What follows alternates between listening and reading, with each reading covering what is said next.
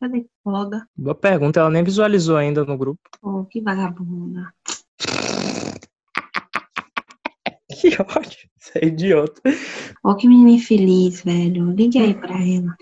Que ódio. Ela reclamando que não tinha começado ainda o negócio. É, palhaço. Calma, não me liga. Liguei pra você. Infelicidade, viu? Liguei pra. Ela visualizou. Liguei pra você, que pena. É igual a gente no WhatsApp, que a gente conversa em três conversas de diferente. Aí eu liguei aqui, né, pra ter uma segunda pra gente estar conversando também. Boa, boa. Olga mandou mensagem avisando que tá entrando já. Minha- Tá no Uber, né? Tô chegando. Tá entrando. Entrou, é, entrou. Porra, achei que não ia me deixar entrar, mano. É, não era pra eu deixar mesmo, não, palhaço. Tô tentando abrir o roteiro aqui, você me perdoa, tá? Que meu computador ele não tá nas melhores épocas dele. E Olga, aí como eu assim você faz roteiro? Você faz roteiro? Eu tiro tudo da minha cabeça na É hora. rápido. Fonte, não É, tal qual o assunto preciso. que vamos falar hoje, né? Que é bem de tirar da cabeça mesmo. Olha. Só um segundo. Vou Spoiler. pegar meu repelente de feto que o celular tava pitando aqui. Tá aberta a reunião dos cornos. Tá Oh, aberta alegria. a reunião dos, dos que precisam de terapia. Boa, boa. Vai, calma, começa essa porcaria. Fala, frequentadores de enterro de todo o Brasil e do mundo, né, gente? Porque esse podcast, ele tomou uma proporção imensa. Os gringos, o Essa do Festa virou enterro, praticamente inventou o Brasil. Foi o que projetou esse país lá fora. A gente tá Exato. pros podcasts como a Anitta tá pra música, ou seja, nada que presta. Eu ia falar isso agora, velho. Que ódio. O nome é Ah. sempre bom, né, falar o nome. Sim, fala aí. Não tem que explicar o programa, não? É isso que eu ia Ai, fazer. meu Deus. Não sou eu agora explicando o programa. Pô, é Mas se verdade, calma vai quiser lá, Olga. explicar o programa, não, não. Jamais. Tomou a frente, eu vou deixar você passar. Primeiras damas, vai lá. Não, não, não, não. Eu sou neutro, vai você. Eu sou neutron. É. Jimmy É. Neutron. Aproveitar que Olga, pra Isso. quem não O sabe, topete tá ali Olga. perto. O topete tá ali perto. minha amiga Olga, ela agora não é apenas youtuber e podcaster, ela também é MC, nossa querida mestra de cerimônias. é, é isso que fala? É mestra de cerimônias? Ela vai ali gerir nossa sei, formatura. Vai ser maravilhoso. Ainda vai fazer um rap, vai ser ótimo. Vou, eu vou. Eu tenho um em mente já, mas eu tô produzindo aqui ainda. E aí. Peraí, peraí. Ana, minha amiga. Oi, Hanna, tá Hanna, foi dar de pau no- nos caras da rua que estão fazendo obra, fazendo barulho lá na rua dela. Oh, queria. Hanna foi pegar os tijolos com as próprias mãos. mesmo. Foi o quê? Hum, Uhum. Vai lá, Olga, lança sua rima aí, dos mesmos criadores de Biel cantando Racionais. Vai lá, explica o programa. vou recitar um Charlie Brown Jr. pra vocês aqui hoje. Vai lá. Vou, vou explicar o que você já falou tudo. Falei nada. Eu Falou falei tudo. só da carreira internacional da gente, falei mais nada. Sim, exatamente, Eu- que é basicamente o que a gente tem. É verdade. Nada, né? Às Uma vezes, Olga, carreirinha de cocaína. boa, ô, Olga, queria. A proporção é tão grande que às vezes a gente não precisa nem explicar mais. O Brasil todo já sabe. Você pergunta pro idoso da rua, pro mendigo, ele já sabe o que é, que é esse programa. É lindo demais. E o que é? Coisa bonita de se ver. Que é, é, Porra, Ana, aí. é o que você quer que seja. Nós não estamos aqui para rotular o programa. Hum. Entendeu? Exato. Nós estamos Ele aqui é para trazer toda uma mensagem. Aí o, o, o ouvinte é que vai aí montar na cabeça dele o que ele quer que seja o programa. Eu não estou aqui pra colocar-nos em uma caixinha. Esse lindo Isso eu tô falando porque Eu programa. não sei o que falar, eu não pensei em nada pra explicar o programa. Vai, Rana, você é quem? Diga seu nome. Certo. Clarice É. Falcão. Quem é? Você, Rana. Ah, aqui é Hanna. Eu sou Olga. Às vezes, depende do dia. Tem algumas personalidades, Eu né? alguns né? intérpretes aí. Eu sou Cauã e hoje a gente conversa sobre tratamentos bizarros da história da psiquiatria. Se quer leveza, você vai procurar um yoga, não vem ouvir esse podcast, que a gente tá assim, uma loucura.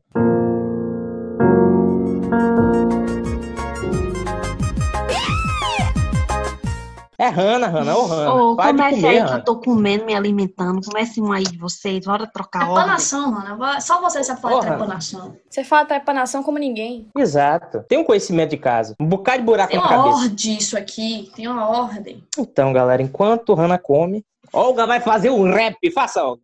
É você. Direto Não, da quebrada do Costa Azul. Vou começar. Será, Hanna? Boa, agora, pronto. Trepanação. Enfim, Isso. a trepanação é um tratamento antigo que consistia em abrir buracos no crânio das pessoas. Começamos bem. Seu registro mais antigo tem data de 8 mil anos atrás. O procedimento cirúrgico mais velho conhecido. A técnica era usada por várias culturas antigas, desde as civilizações pré-colombianas até as civilizações europeias. E a gente tem conhecimento disso porque foram encontrados vários crânios perfurados em sítios arqueológicos ao redor do mundo. A perfuração da trepanação é bem diferente da causada por outros traumas cranianos. Acredita-se que a cirurgia era considerada a solução para vários tipos de doença. Poxa, que Deve ser loucura. mesmo. Também Enfim. é aquele negócio, né? Não sobrevive depois, então, realmente, de, certa forma, Curou, né? querendo ou não. Eu tô com a furadeira aqui agora. Pois é, tô precisando de uma trepanação. Quem quiser fazer, Ô, Além Roga, não fale isso. Ô, Olga, não diga isso não. Retire, retire. eu retirei aqui, hein? Peguei aqui, ó. ó. Peguei. Pronto, obrigada. E a trepanação, ela era uma coisa multiuso, né? Servia desde a pessoa tá ali trechinha da vida, a pessoa tá sentindo uma pressão sanguínea diferenciada na cabeça, a pessoa tá possuída por demônio. Trepanação resolvia tudo, eu acho maravilhoso. E É a isso, trepanação está para a É ótimo, é contemporaneidade quase um. como óleo um- ungido. Um Dorflex. O Doflex, é verdade, o Doflex ele supera o óleo Exato. ungido. Agora é Enfim, Quase um a- Dorflex, um Tilenol, um chá de boldo, uma ivermectina. uma cloroquina, porque no final não serve de nada também. Se É só pra vocês ser escroto. Ah, Enfim, como o Calma falou, Sim. além dela ser usada para tratar ferimentos cranianos e doenças mentais, os arqueólogos acreditavam que a trepanação podia ter propósitos religiosos, como o exorcismo. E durante a sim, faz um perfuração, buraquinho, o demônio sai. A ideia era literalmente essa, Olga. Oh. O demônio tá Assim, preso assim. ali agitado, ele tá querendo sair É, pra dar um passeio, vamos fazer um buraco aqui, uma porta de gênio, saída. o gênio da lâmpada, né, galera? Sim. Só que ao invés de esfregar, você vai de um jeito mais agressivo, você faz o buraco ali. Durante a perfuração eram usadas pedras pontudas e lâminas de obsidiana, que era um tipo de rocha, bem, bem, parecia uma, uma rocha bem dura lá que cortava Parece uma faca. É, uma porra aí. Enfim, Ela era uma pedra multiuso, porque ela já vinha no formato de uma faca, entende? é isso Ela aí. tava ali pronta pra uso. Era só pegar e. Enfim, Falei assim, não, que eu não tenho DRT. Sim. tem, tem. Ou não venha com essa conversa não pro meu lado, viu? Eu já te conheço. Ontem eu arranjei um outro argumento pra essa história, por sinal. Ô, Deus, vá, Olga. Qual? Não, Não, fale fale- logo, não. vá. Qual? Estrague É tudo. Vocês já assistiram It? Não. Não, né? Eu nunca assisti filme Esse é nenhum. um filme vá. underground, sabe? É um filme underground, que eu não sei se vocês conhecem, o do palhaço lá Cult. e tal. Bill Skarsgård, etc. O, o- o Pennywise, ele não é um palhaço. Ele é um ser, uma entidade travestida de palhaço. Você entende? Que isso não faz dele um palhaço. Na moral. Ele toma a forma do que dá medo nas pessoas, que neste caso em especial é um palhaço. Pra Cauã seria o quê? Entendeu? Nossa orientadora é de TCC1. Sim. Não vou, não vou negar aqui. Pra Hannah Enfim. seria. Não sei. Cada qual com seu Pra medo. você, entendeu? É né? Meu Deus do céu, tanta porta. coisa pra cortar. Ô, galera. Eu tenho, eu tenho um capítulo novo, não dessa história, mas da minha vida trágica pra contar pra vocês, mas aí eu conto no zap zap depois. Sim. Adianta aí, Varrana, que eu quero saber da vida de Olga. Enfim, depois quando os humanos começaram a aprender a manipular os metais, eram usados bisturis e serras primitivas. Aquelas coisas horríveis, né? E hoje em dia continua sendo, mas enfim. Exato. Você vai aqui qualquer Exatamente. hospital de Salvador, uma delícia. Exato, isso aí. Enfim, algumas culturas até desenvolveram técnicas para fazer a cirurgia com vidro. Meu E Deus. Ah, em- agora sim. em Agora é menos 400 desumano. Antes de Cristo, o grego Hipócrates, Hipócrates, Hipócrita, enfim, considerado o pai da medicina, grande homem, grande pai, é, compreendeu que a, te- a técnica era usada para aliviar a pressão no cérebro. No cérebro é foda. No, No cérebro, cérebro é ótimo. No célebre. A pressão no Isso. célebre. Isso. causada por sangue, demônios ou qual fosse o diagnóstico do médico. Vou tirar um gênio Eu da amo. lâmpada, vamos furar a cabeça. Eu amo que a pressão do Exato. sangue, os demônios, uma febre, uma coceira, um comichão, tá tudo ali no mesmo setor. Na mesma área. Na civilização pré-colombiana, a trepanação era usada para curar dor de cabeça. Olha, eu acho válido. A depender do modo como você faça, talvez cure todas as dores, porque a partir daí você não sinta mais nada, você morra. Sua vantagem. Já no século XV, o método começou a ser mais documentado pelos pintores renascentistas, que fizeram vários quadros mostrando que a cirurgia era para curar de forma sobrenatural problemas mentais. João de Deus, é você. Isso. Ele é chamado de a pedra da loucura. E essa pedra tinha que ser removida do cérebro doente antes que ele contaminasse todo o crânio. Enfim, uma grande porcaria que não servia. Idiotice, balela. Nenhuma. Ana falando, né? Parece que é um lance que tá muito lá atrás, né? Mas eu li aí umas paradas de que tem gente que usa isso até hoje em rituais. Porra, eu não duvido não, velho. Porra é doido, né, Olga? O povo tá tomando remédio de pulga pra coronavírus. Enfim, tem uma cineasta, né, dos anos 80, que ela produziu um filme chamado Heartbeat in the Brain. E nele ela fazia uma autotrepanação. Eu não assisti, mas imagino que seja bem agradável de ver, galera. Eu recomendo. Pra quem tem Vou estômago. dar uma pesquisada depois. Pô, eu não duvido nada. Olga, sua carniceira. Depois de trepanação, a gente gostou ali do assunto de enfiar coisas no crânio das pessoas. Então a gente vai continuar falando aqui de lobotomia que já é mais conhecido do que a trepanação, mas continua bizarro. A lobotomia literalmente é a retirada de um pedaço do cérebro do paciente, geralmente o lobo pré-frontal. Isso acontece por um furo no crânio do paciente. Como é que isso era feito no início? Com picador de gelo. O médico furava atrás do olho da pessoa, tipo, puxando a pálpebra mesmo e o globo ocular para baixo, enfiava picador de gelo, e assim que a pontinha do picador chegava no cérebro, o médico girava o picador e tirava um pedaço do tecido. Ou seja, uma precisão assim péssima, né? Porque não faz o menor sentido fazer isso. Você tá visualizando o que você tá fazendo. Eu já tô vendo o povo fechando esse Spotify só de agonia. Que bom que você tá vendo, porque os pacientes não. E tudo isso acontecia sem anestesia. É bom ressaltar. Essa técnica ela foi aperfeiçoada por um médico português chamado Egas Muniz. Aperfeiçoada é ótimo. Eu amo que ele seguiu o conceito do tratamento pior que a doença, né? Sempre bom. Se dói mais é porque tá funcionando. Esse brother, ele tinha certeza, ele jurava de pé junto que os pacientes com esquizofrenia ficavam mais controlados depois da lobotomia, o que de fato acontecia, né? Porque rompia todas as conexões responsáveis pelo controle emocional da pessoa. E a maioria morria, né? Então, é, eles ficavam mais controlados, não do jeito ideal, né? Mas isso quando as pessoas não ficavam com sequelas gravíssimas também, né? Mas enfim. Esse brother, o Egas Moniz, ele ganhou um prêmio Nobel, porque supostamente, guarde aí no seu coração essa palavra, porque não tem comprovação nenhuma e nunca vai ter, descobriu o valor terapêutico do procedimento, coisa que não faz sentido nenhum de fato, né? Mas, enfim, quem sou eu para julgar? Aliás, todos podem julgar, porque isso aí realmente é uma, é uma atrocidade. Nas primeiras lobotomias que foram feitas em humanos, porque esse procedimento foi testado em animais, né? Lógico, infelizmente, os médicos injetavam álcool absoluto para matar os tecidos do cérebro. E mais uma vez eu vim aqui dizer que era sem anestesia. Então, assim, álcool em qualquer feridinha que você tenha no seu dedo quando você vai limpar a mãozinha com álcool em gel, já dá um ardor filho da puta que dá vontade de arrancar fora. Imagine atrás do seu olho, né? No, no seu cérebro, diretamente. Ali. Exatamente. O frescor, menina? Pasta de dente Evan. Hoje em dia, os procedimentos, independente de serem invasivos ou não, desde tirar sangue até uma cirurgia maior, só são realizados com autorização do paciente ou de algum familiar, né?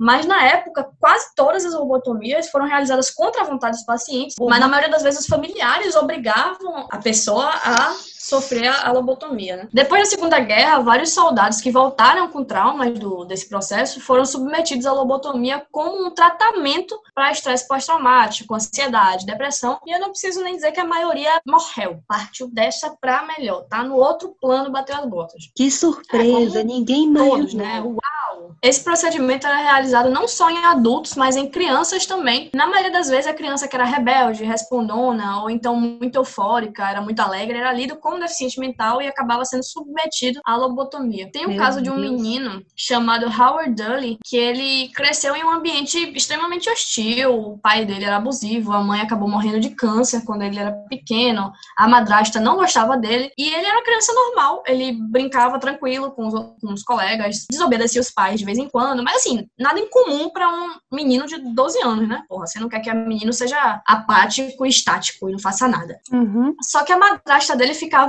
muito incomodada com, com esse comportamento absurdo dele e levou ele para ser consultado por um médico. Dois meses depois dessa consulta, ele foi internado pelo pai e pela madrasta e levado para uma sala de operação. E ele falou que a, a última coisa que ele lembra de, dessa sala foi de ter sido sedado por choques elétricos. Você imagina uma criança de 12 anos sendo submetida a choques elétricos até ficar sedado, desmaiado.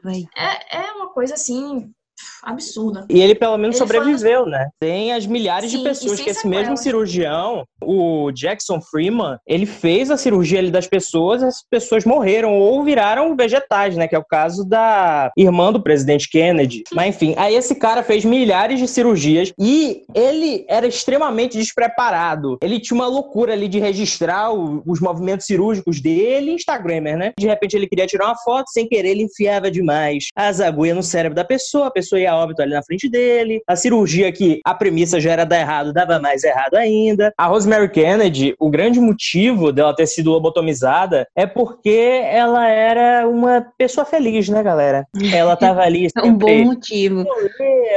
Ela era extrovertida, o papai não gostava, né? Porque os filhos homens eram políticos, ele não queria que ela atrapalhasse a carreira deles e foi, a, obrigou a menina a ser lobotomizada, mandou amarrar lá a coitada da mulher na maca e arrancaram um pedaço do cérebro dela. E depois disso, ela virou um grande nabo mesmo, né? Virou um vegetalzão e ficou dependente deles para sempre. O pai, inclusive, começou a ter vergonha dela. Ela ficou isolada da mídia. Só depois de muito velha que as pessoas tomaram conhecimento do que tinha acontecido, porque até então ela era escondida. Era, assim, uma prática muito cruel mesmo, a lobotomia, principalmente porque ceifava a personalidade da pessoa, né? Ceifava o livre-arbítrio. Tem um outro caso aqui no Brasil que, para mim, ele é muito icônico, né? para a história da, da psiquiatria nacional, que é o do Lúcio Noeman. Ele era esquizofrênico, trabalhou em papelaria, foi vendedor ambulante, e em 48 ele foi encaminhado para o serviço de terapêutica ocupacional. Aí lá ele modelava barro, fazia umas esculturas muito legais, ele teve até obra exposta no Museu de Arte Moderna de São Paulo. E apesar do quadro da doença ter melhorado com a terapia ocupacional, a família apoiou que fizesse uma lobotomia nele. E a doutora Nise de Silveira, que é uma mulher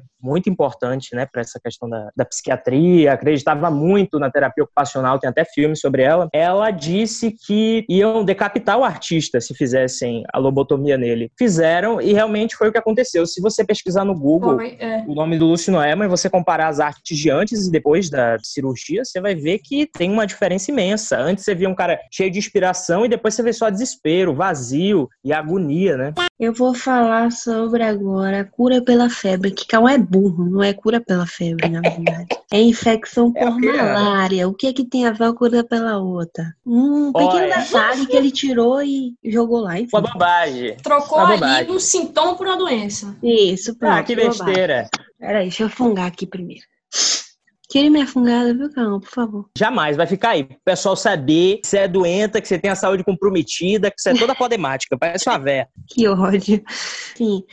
Nos anos 30, a sífilis era a maior causa de demência no mundo, né? E era incurável. Ninguém sabia o que fazer com tanta gente paranoica e violenta e incontrolável nos manicômios. E com DST, né? Isso, pois é, vamos. Aí o médico austríaco Julius Wagner observou que quando essas pessoas contraíam alguma doença que provocassem episódios de febre alta e convulsão, a loucura ia embora. Putz, Meu poxa, filho. me jurei. Aí, o que ele fez? Ele colocou o sangue contaminado de um soldado com malária em nove pacientes com esse problema crônico, que é a demência que ocorre em um estágio avançado da sífilis, para que esses, esses pacientes contraíssem febre alta e tivessem convulsões. Olha aí Por a cura pela febre, ai, ai, ai. Por Ah, incrível é, né, que? Mesma coisa, pareça, esta grande miséria deu certo na época. Refina deu Ele certo. deu um prêmio Nobel. É, exatamente. Em 1927, ele conseguiu a recuperação completa em quatro dos nove pacientes e uma melhora em mais dois. Naquela época parecia absurdo, né, dar o prêmio Nobel a uma pessoa que infectava os pacientes com malária, mas o desespero na época era muito grande. Não existia uma cura para para a doença e o pessoal aplaudiu horrores. Ele deixou de ser usado nos anos 60. Porra, passou 30 anos usando essa merda. Eu não sei nem se deu certo. Eu acho que era mais a pessoa tá ali ocupada, tem uma convulsão, ela não tem tempo de lembrar que ela é demente. Ela tá ali se batendo no chão, ela não vai realmente surtar no momento. Pra ele tá deram certo, né? Taca ali malária no povo. Nessa mesma época, rolava até um, umas overdoses de insulina, né, para tratar problema mental também. Uma loucura, coisa maravilhosa. Coisa boa. Quem quiser saber agora, mais né? sobre isso, vocês procuram, porque tem um monte de artigo acadêmico. Infelizmente, não tem um didática para esse tipo de leitura. Vou ficar devendo. Sou eu, né, pessoal? Você que ah, sabe, não. se você não tiver disposto. A gente também não tá, não tem problema. Que bom que vocês me deram essa liberdade aqui, pessoal. Fica com Deus, viu? Vou ver Cats de novo. Uma outra alternativa muito usada era enclausurar esses pacientes com problema psiquiátrico, com problema psicológico e tal, em instituições, no caso, os manicômios. Falando especificamente aqui do Brasil, né, é inúmera assim, a quantidade de gente negra, mulheres solteiras, LGBTs e demais minorias que acabaram os dias nesses hospitais psiquiátricos, né? Os manicômios, eles viram um espaço para exclusão mesmo. Quem você não quer ver ali andando na rua, você vai, tranca, taca no manicômio. Tem um caso aqui do Brasil que as minhas amigas conhecem bastante, que é o do Hospital Colônia de Barbacena e hum. que é bem bizarro, é desumana beça. Grande. E as pessoas não tinham acesso à higiene lá, roupas, comida e nem tratamento médico. Muitos morriam asfixiados, né? Porque como não tinha lugar para dormir, eles se amontoavam e quem tava embaixo não acordava, tava ali asfixiado mesmo. E 60 mil pessoas morreram lá nesse hospital. Muitas tiveram seus corpos vendidos para a faculdade de medicina. Vendidos não, traficados. É sempre bom a gente deixar claro o que, é que aconteceu. E aí, quando as faculdades não queriam mais os corpos, já estavam amontoadas lá, não tem mais espaço aqui para guardar o morto. O que é que eles faziam? Eles tacavam ácido no, nos corpos humanos, na frente ali dos outros pacientes e vendiam os ossos. Essa história, ela tá no livro Holocausto Brasileiro, da Daniela Bex. E, como eu amo falar, se prepare porque vem aí essa jornalista maravilhosa que nós três tivemos oportunidade de entrevistar. Grande e que eu conto pra todo mundo isso. O auge do nosso trabalho. Poxa, será que eu posso botar isso no meu currículo completamente solto, assim, sem. Pode, por favor. Digital influencer, ECA, um entrevistadora de Daniela Arbex. no meu Exatamente isso. E nesse livro tem um caso específico, né, que é revoltante pra caramba, que é de uma menina que ela foi estuprada pelo patrão, engravidou e foi mandada para esse hospital à força e teve o filho lá e foi separada da criança. As freiras mandaram o menino para outro canto e nunca contaram onde. Quando ela voltou para ver a criança, as freiras mandaram ela embora, ameaçaram dar choque elétrico, enfim. Era um lugar realmente é, de né? punição né? mesmo, né? Sim, um lugar de punição e não de tratamento. Né? E esse livro é sensacional. Quem leu sabe como você é transportado pro Hospital Colônia. Só quem viveu, sabe? Gabi. É, só quem leu sabe. Sabe que a galera mandar a Declaração Mundial dos Direitos Humanos pra Casa do Chapéu em nome do dinheiro? Você sabe, né? Porque a gente continua vivendo isso. Mas no Hospital Colônia era ainda mais explícito, né? Do que a gente passa hoje. Que as crianças, idosos passavam lá dentro, era assim, surreal. O povo internado contra a vontade, muitas vezes a família nem sabia, tinha como desaparecido. Muita gente ia pra lá, como eu falei, como forma de punição. A polícia pegava na rua, ah, vagabundo e jogava lá, porque a pessoa estava andando na rua. E pois os é. pacientes eram explorados também, eles trabalhavam de graça. A casa de muitos funcionários ali, muita gente do alto escalão, do, do hospital, foi construída por causa deles. Eu acho que o mais bizarro é que hoje, é, recentemente, quiseram trazer de volta, né? Estão tentando ainda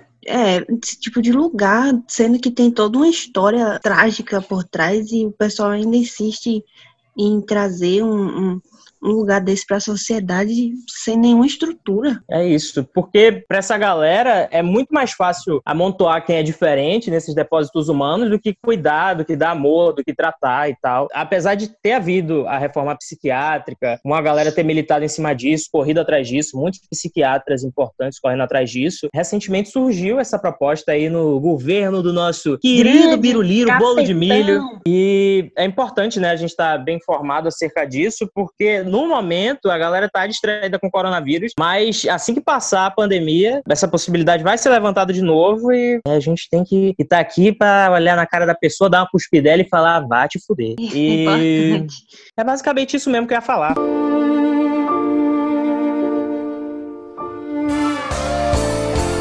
A minha vida está na mão de Deus, mas a morte está na caçamba do motorzinho.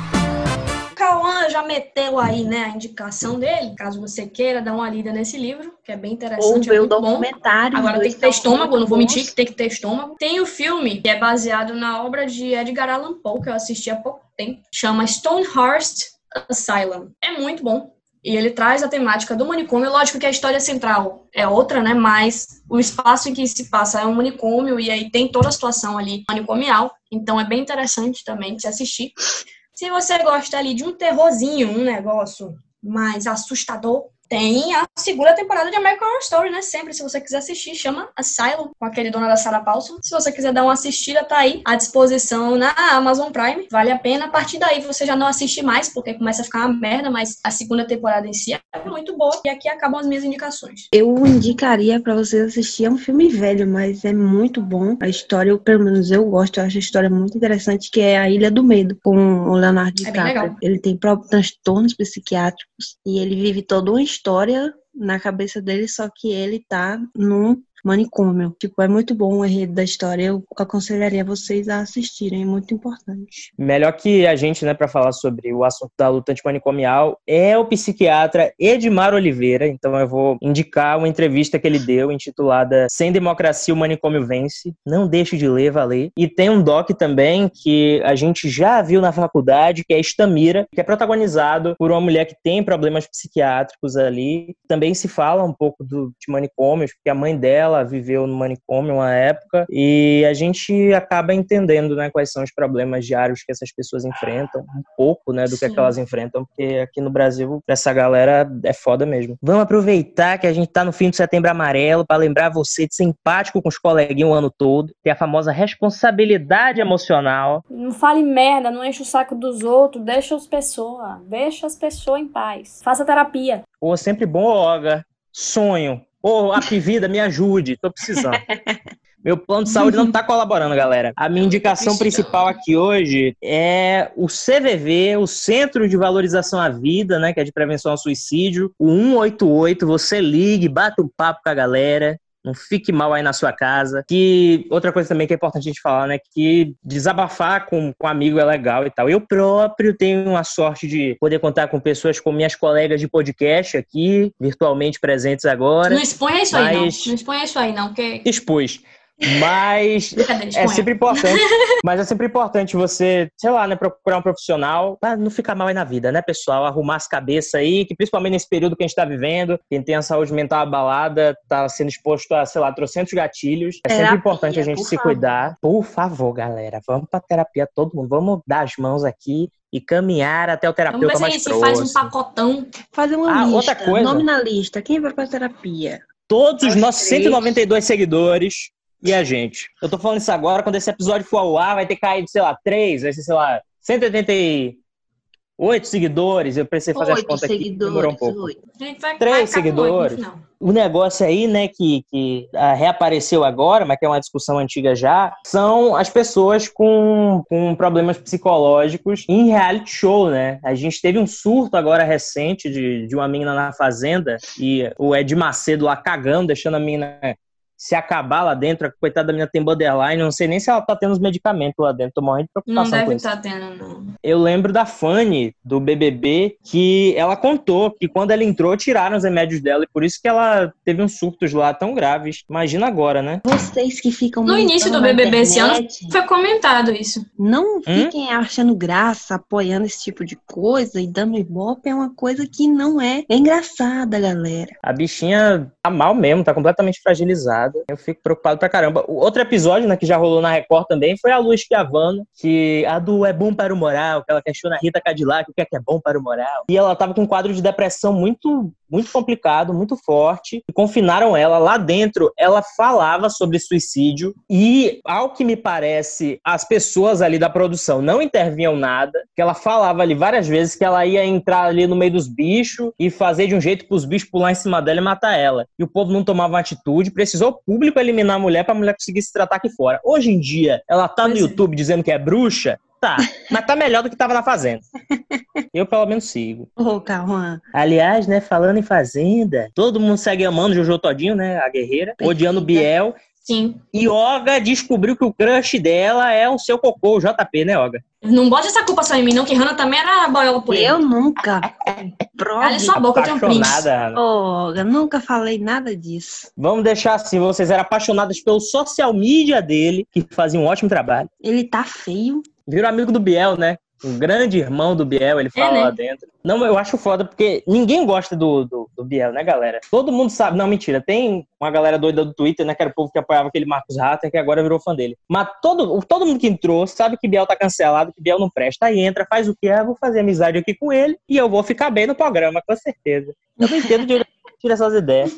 É muita Exatamente. droga. E eu vou chamar nota fúnebre, viu? Ô, calma, não Ah, tem, tem. não. Pare com isso. Saudade quando a minha pergunta tinha um ar. Miriam Souza da Conceição da Rua Equador. Olha a cara dessa demônia. Caroline Macedo, ela deixou duas perguntas. Primeiro ela Filha do questionou. Macedo, né? Hum, Exato. Crente aqui não tem. Ô, mentira, abraço, Radassa, te amamos, você tem. Só você, só você. A Carol, rapaz, ela mandou duas perguntas pra gente. Abre aspas. Vocês stalkeiam as pessoas que mandam mensagem pra vocês? Eu vou dizer aqui que não. Isso é um equívoco dela. A gente Cauã, stalkeia stalkeia todos assim, os seguidores. Tá bom? Cauã stalkeia assim. A gente, eu e a Hannah não, mas Cauã sim, não vou mentir. Ainda tira print e manda no grupo, não vou mentir. Pô, Tá aqui exposto, tá aqui exposto, Cauã. Cauã está aqui a todo Aí eu mundo. e Hannah, a gente é, é, stalkeia por osmose, porque Cauã não deixa a gente ficar sem ver aquilo, entendeu? Ela, ele vai no privado. Não, mas eu tenho que apontar aqui, a a justiça ela tem que ser feita. A Carol, ela fez um, uma injustiça, que ela fez uma confusão. Ela perguntou, vocês stalkeiam as pessoas que mandam mensagem pra vocês? Isso é uma mentira, porque eu não stalkeio quem manda mensagem, eu stalkeio todo mundo. Todos Que os segue. 192 seguidores da gente, exato. Eu já visitei o perfil. A Caroline, Carol, e por que não dizer Carolzinha, nos mandou um áudio também. Entra aí no Instagram, vai, pra vocês ouvirem. Eu quero fazer uma reclamação enquanto pessoa que faz parte do seleto grupo que escuta vocês fora da Bahia, de seis pessoas, né? De que Cauã censurando Olga, Felipe e Hannah apenas por quererem falar de The Office.